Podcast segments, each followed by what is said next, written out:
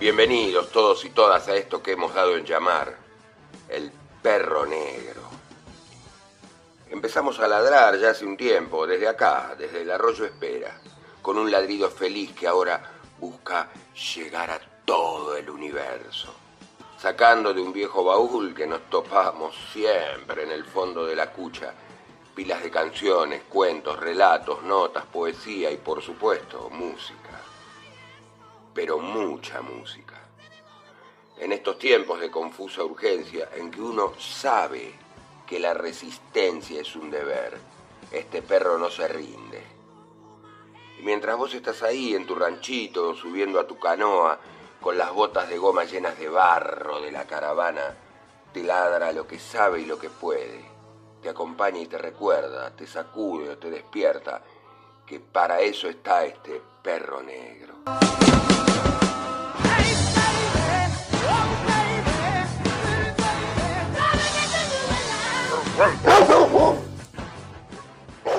Todos los viernes a las 19 por FM El Ceibal, 102.1, desde las Islas del Delta.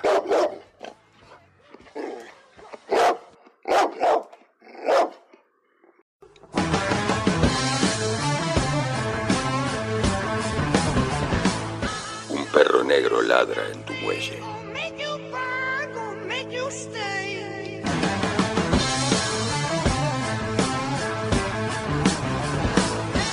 Siéntate allí a ver cómo pasa flotando la última estética.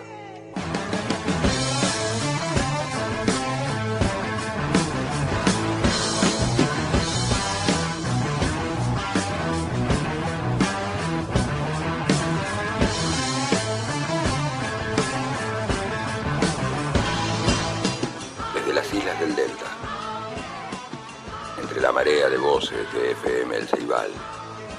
Aquí empieza a ladrar un perro negro.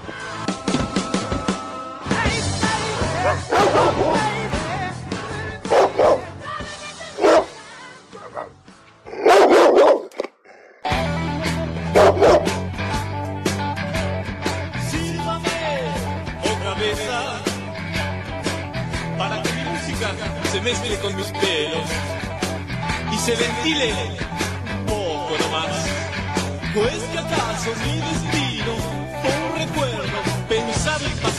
pasado.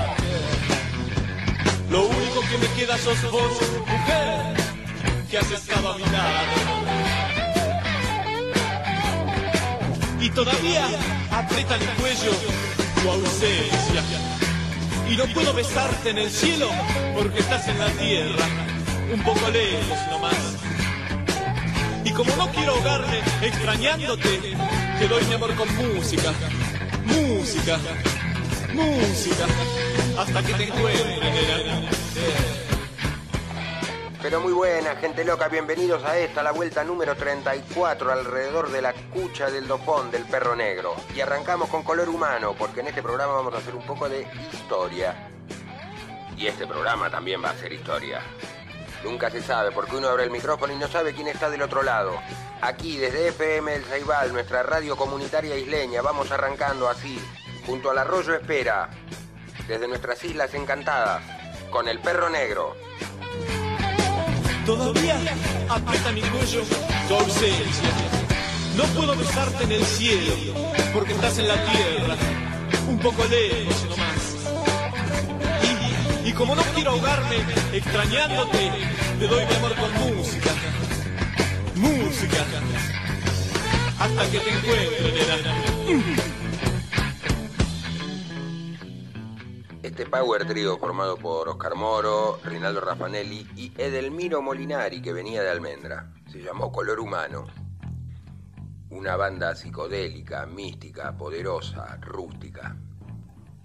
De la decisión de Almendra surgieron eh, tres grandes bandas. Bueno, Luis, que lideró Pescado Rabioso, y Emilio del Huercio, que formó Aquelarre. Nada más y nada menos de los pilares de nuestro rock. Seguimos disfrutando acá un poco esas pistas larguísimas, ¿no? De 6, 7, 8 minutos a veces. Lo que podría describirse como un viva la pepa. Que interrumpimos acá, ponemos otra pistita de color humano y ya después arrancamos. Bienvenidos todos y todas a esto que hemos dado en llamar el perro negro.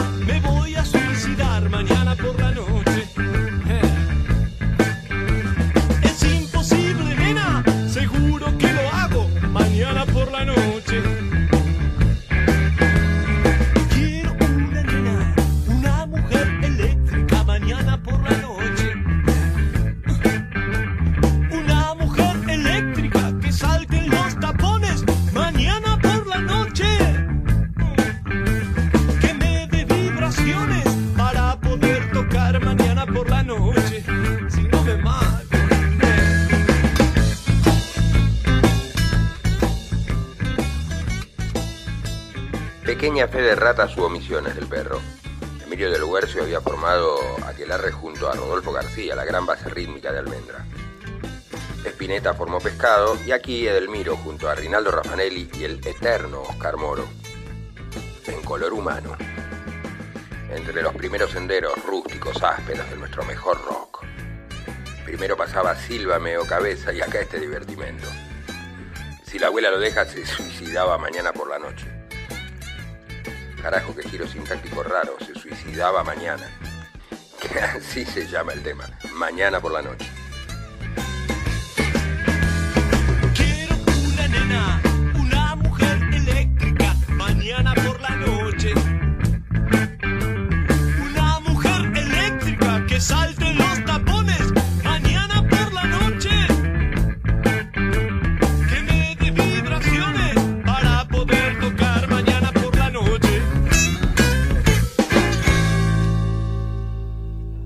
Gran final de tema para esta gran intro de programa con color humano. Se quedaron manija, quieren un tema más y después vamos a lo de siempre. A ver u oír. ¿Qué demonio sale de ese baúl de sueños y misterios que tiene el perro negro en la cucha del dofón? Para viajar a través de las brumas del éter. Lanzado desde el 102.1 del dial, nuestra FM El Ceibal, radio comunitaria isleña, fmelceibal.caster.fm, para los pajaritos que sobrevuelan las selvas de internet. A la vera del arroyo Espera y para todo el universo y para todos los que se quedaron manija, viniendo de menor a mayor, con las primeras bandas de nuestro mejor rock. ¿No, pibe?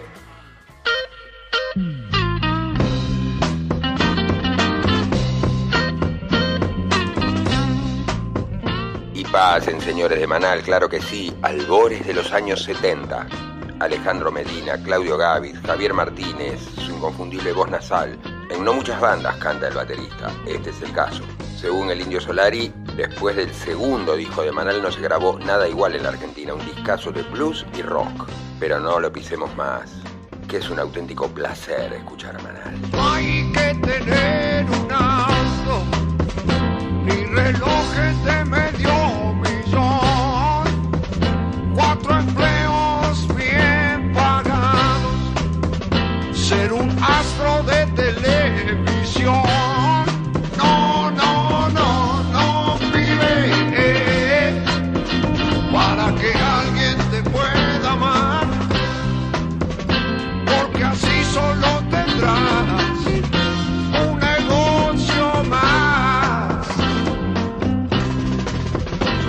No debes cambiar por ir, ni mentir sobre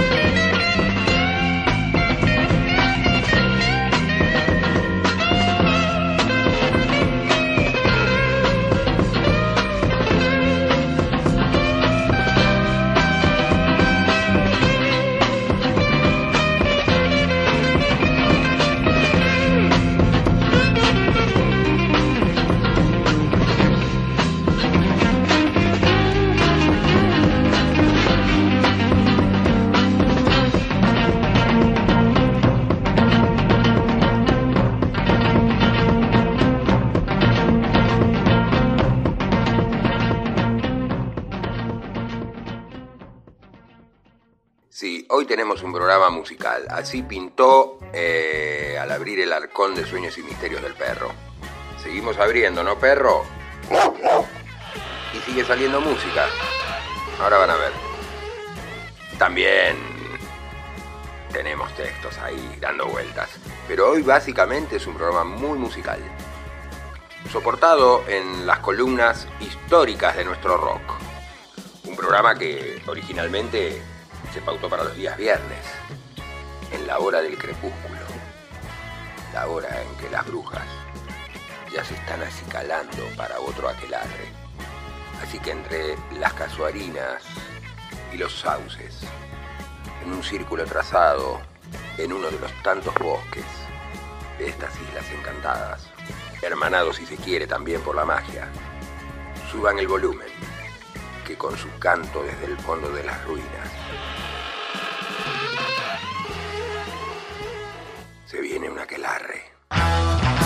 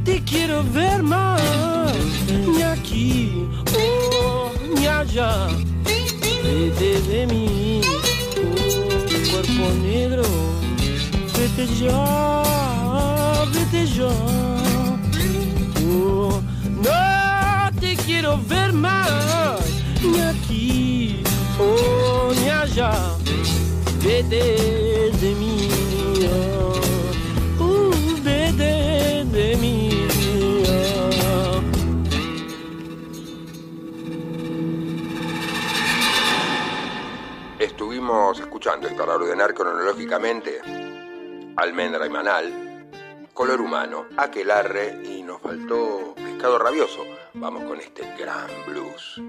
Y después ya nos tomamos un respiro a este inicio musical a puro pilares del rock. Como el viento voy a ver.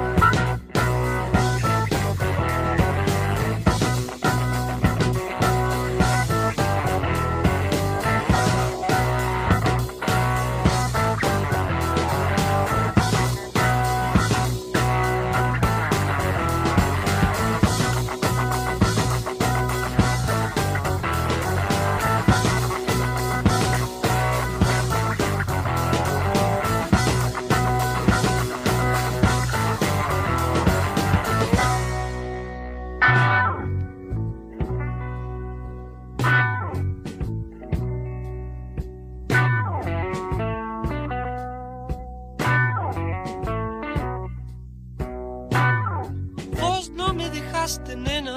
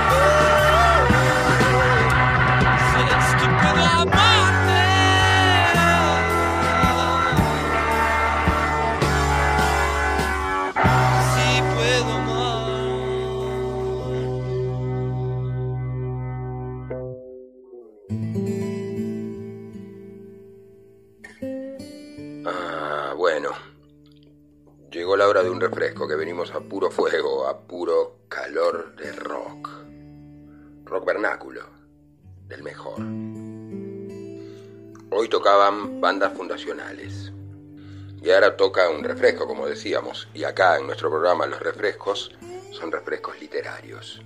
Allá ustedes del otro lado sírvanse lo que quieran, ¿eh? No hay problema. Se tiran en la hamaca paraguaya y se prestan a escuchar el siguiente relato. ¿Qué les parece? ¿Usted qué dice, perro? ¿Vamos en esa? Abra pues su baúl.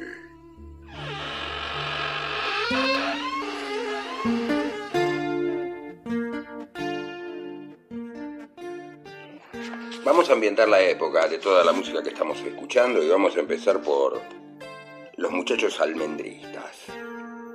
Según describe muy bien Marcelo Larraqui en su libro sobre Galimberti, el grupo de estudios latinoamericanos con la autorización del ex gobernador de Buenos Aires, Oscar Allende, se reunía una vez a la semana en un local de la UCRI, que era la Unión Cívica Radical Intransigente de la Avenida Belgrano. En cada encuentro se incorporaba gente nueva. Avanzando hacia el año 1967, Coco Estela, que cursaba el primer año de Bellas Artes, logra reclutar a dos chicos de su curso. Uno se llamaba Emilio del Huercio, el otro era Luis Alberto Spinetta. Los dos tenían 17 años y eran amigos del barrio y compañeros de banco en el Instituto San Román, del que habían egresado en 1966. Spinetta formaba parte del coro de la iglesia y su papá cantaba tangos en audiciones de radio. Le gustaban Piazzolla, los Beatles, Ubaldo de los Ríos y Bill Haley. También amaba la literatura y andaba siempre con Rayuela de Julio Cortázar bajo el brazo y se entusiasmaba cuando conversaba con Carlos Grosso sobre literatura.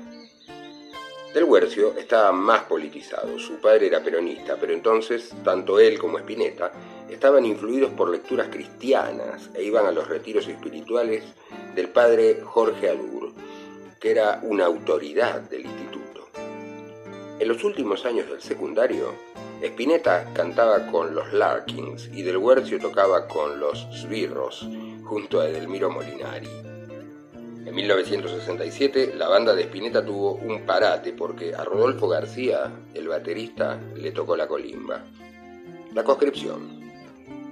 Entonces los Larkins y los Esbirros se fusionaron en una nueva banda sin nombre aún.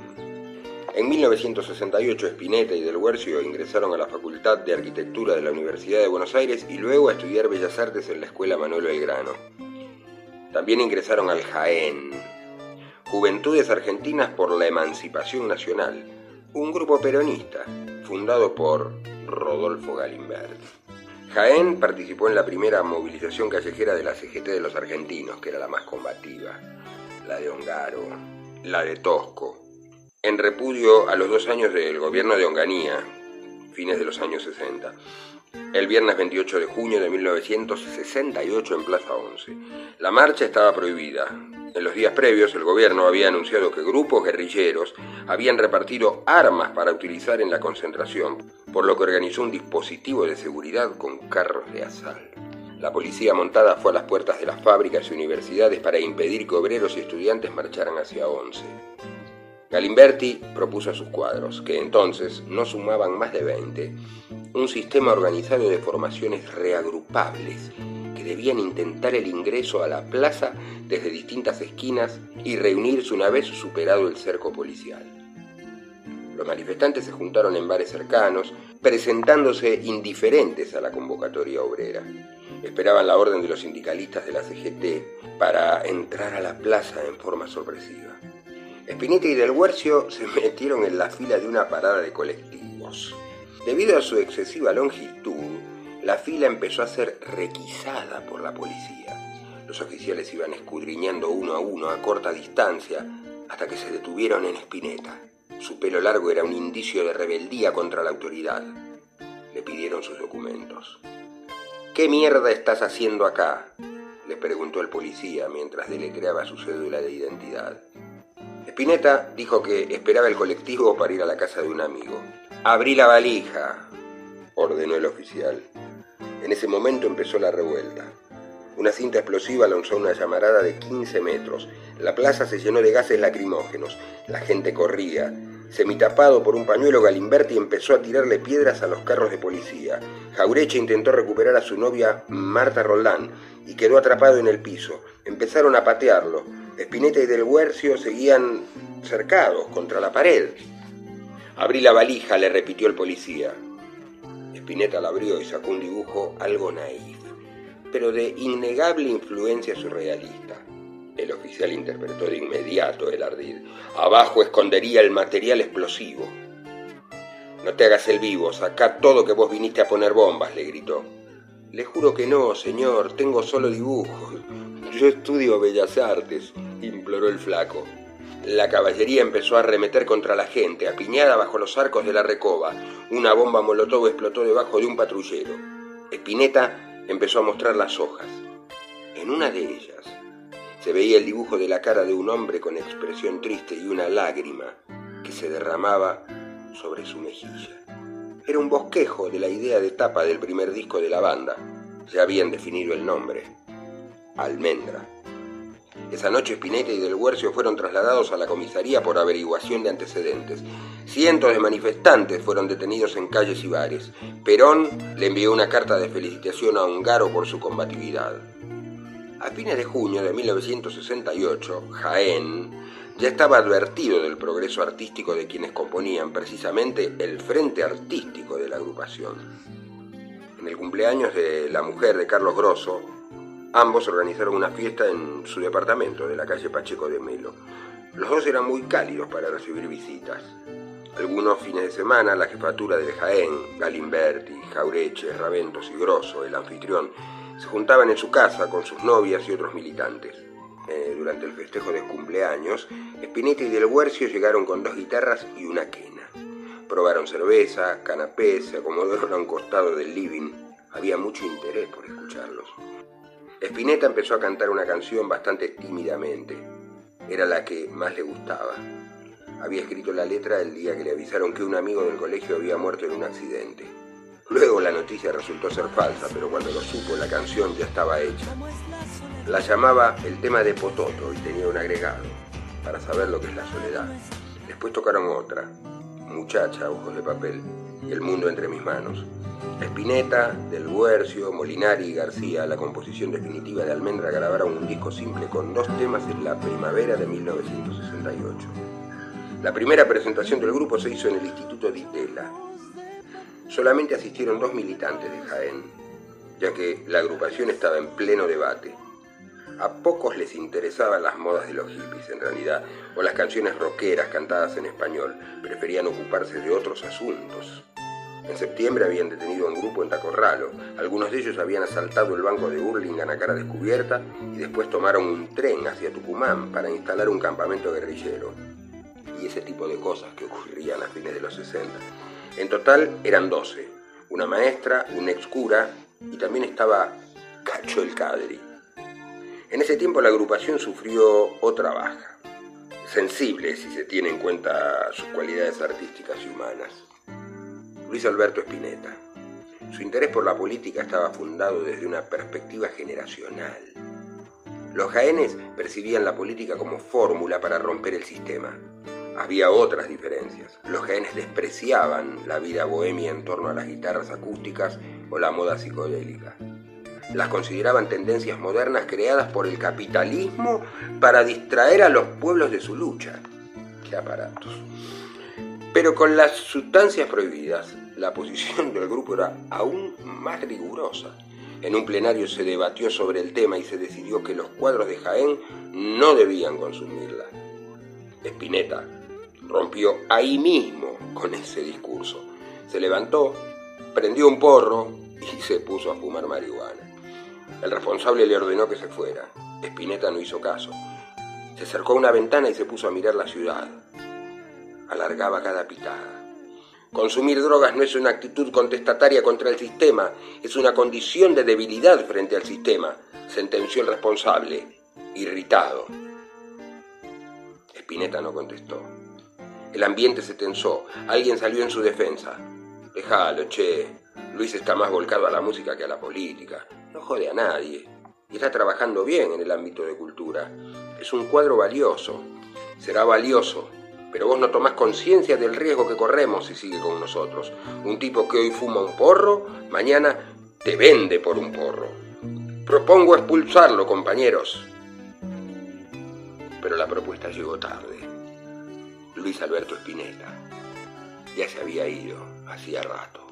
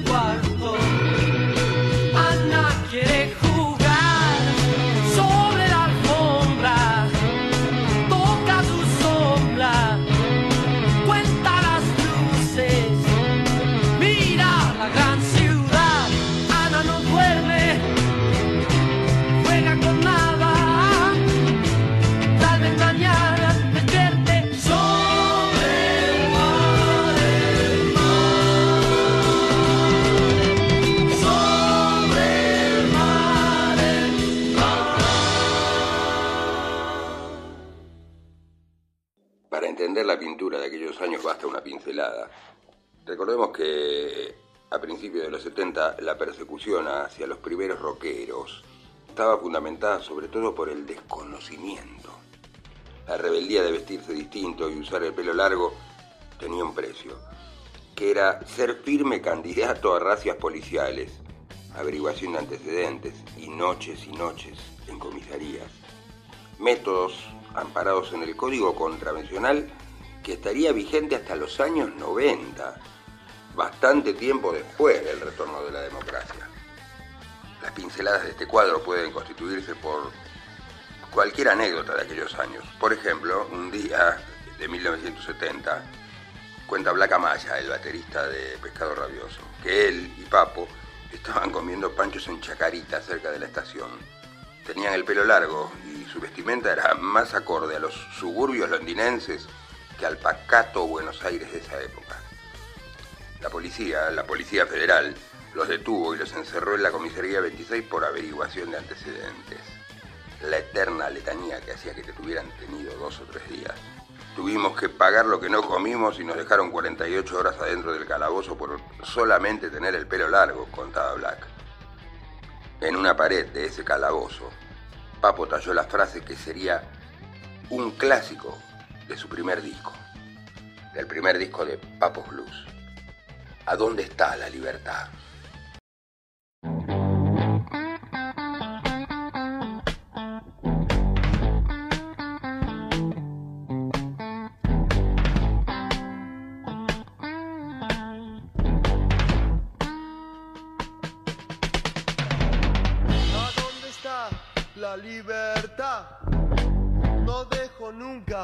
De pensar. Quizás la tengan en algún lugar. Que tendremos que alcanzar.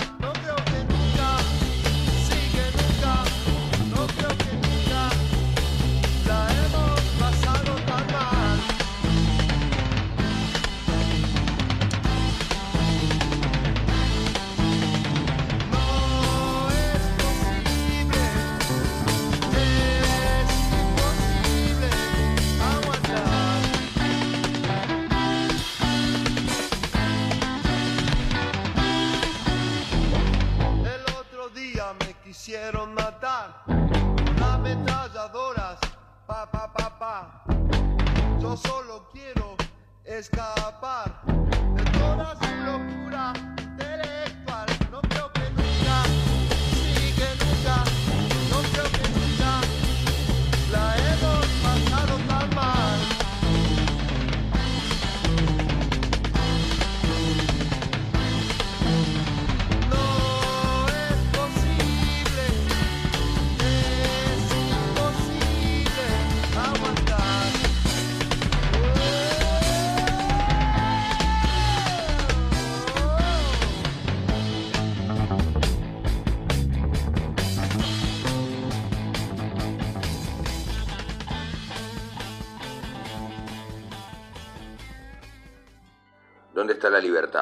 En aquellos años revolucionarios, las organizaciones, sobre todo del peronismo de izquierda y las organizaciones revolucionarias, tenían una concepción de la lucha armada para alcanzarla.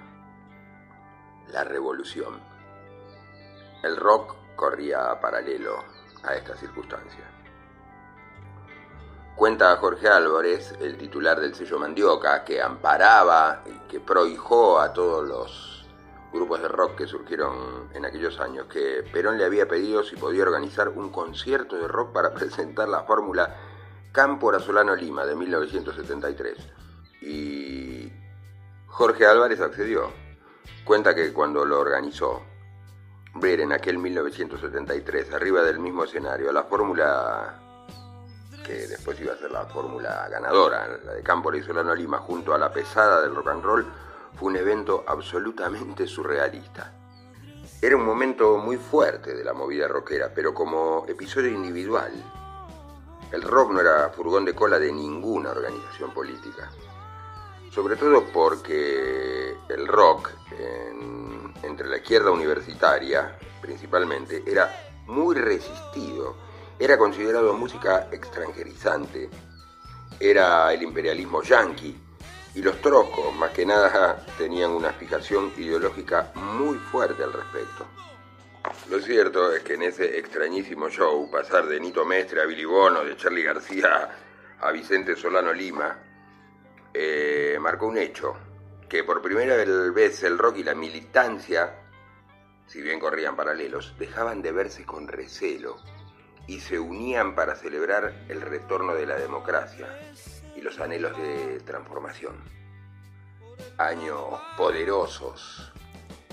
Implícitamente, la mayoría de los músicos de rock tomaba distancia de los grandes relatos revolucionarios de la época.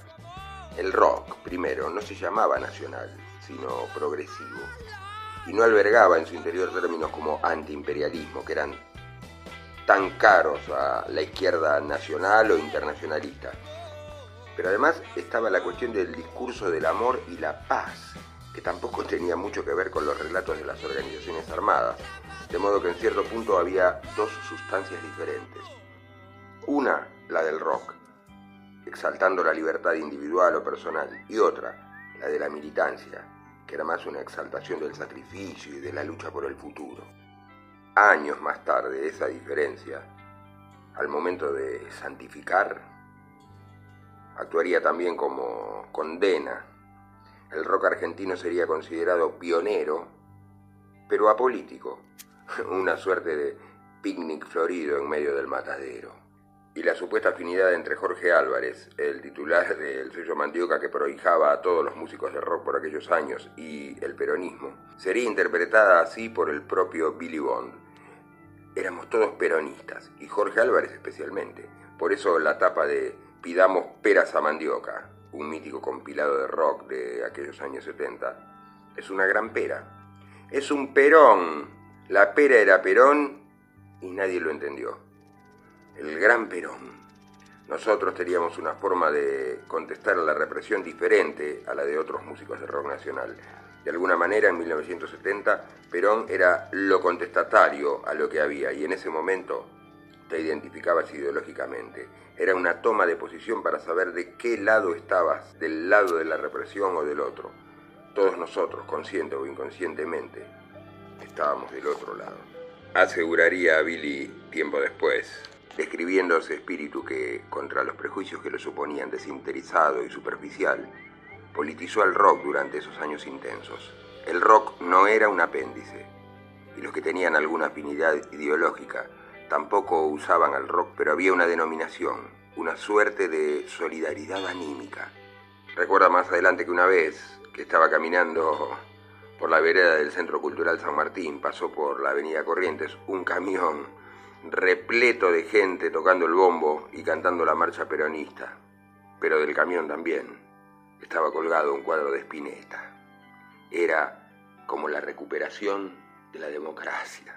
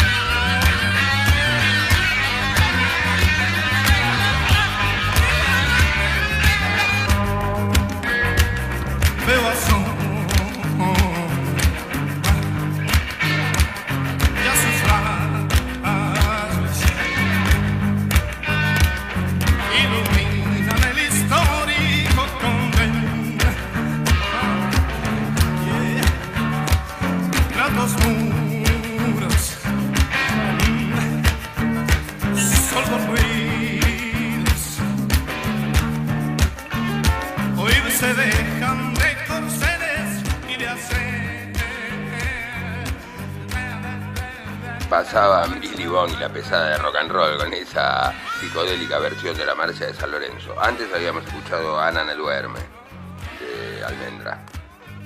Luego nos apoyamos en la bibliografía de Facundo Acosta, de esa compilación de ensayos sobre cultura y política en los años de plomo, llamado Nueve Tiros, y compilado por ese gran amigo y compañero personal que es Gustavo Moscona. Y llegó el momento de otro break,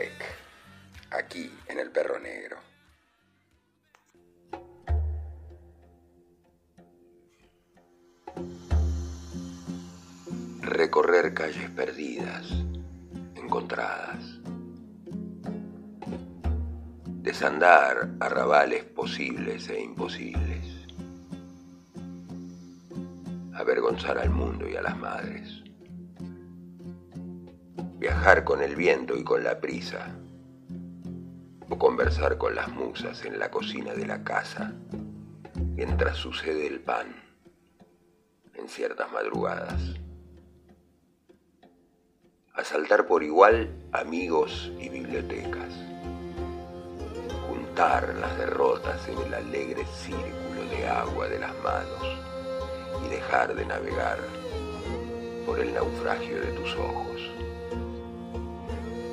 escribirlo todo en la memoria, aunque después no se recuerde una sola palabra. Porque cada palabra de cada poema perdido u olvidado es como la sangre de un dolor antiguo, que con su buena conciencia retorna siempre y siempre estará allí, acechando. Cada pequeña traición, en cambio, será como un antídoto eficaz, otra módica anestesia. Sé que si olvidara todo esto estaría olvidando que lo único de veras importante es no traicionarse, que el resto es hojarasca. El frío y el hambre pasarán, también el desamor cada paso que demos, según los rumores de la sangre, siempre será una pequeña victoria. Cada piedra en el camino, una gema, aún perdida en el polvo de los días, capaz de hacer arder al mundo con sus noches, según las llamas de cualquier incendio feliz.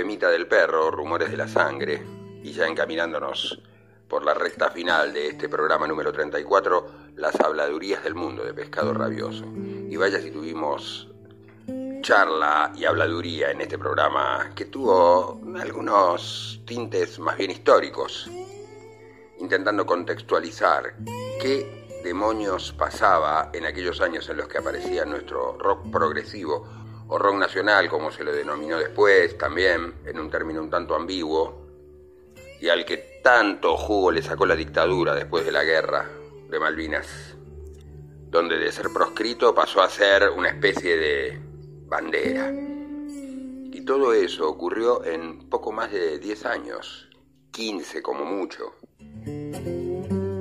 Esperamos haber cumplido con la intención histórica y contextualizadora de este programa y ya nos vamos encaminando hacia el caminito de tablas, ese sendero hermoso que nos lleva desde nuestra FM El Ceibal, radio comunitaria isleña, hasta el muelle de Itecoa, en las márgenes del arroyo Espera.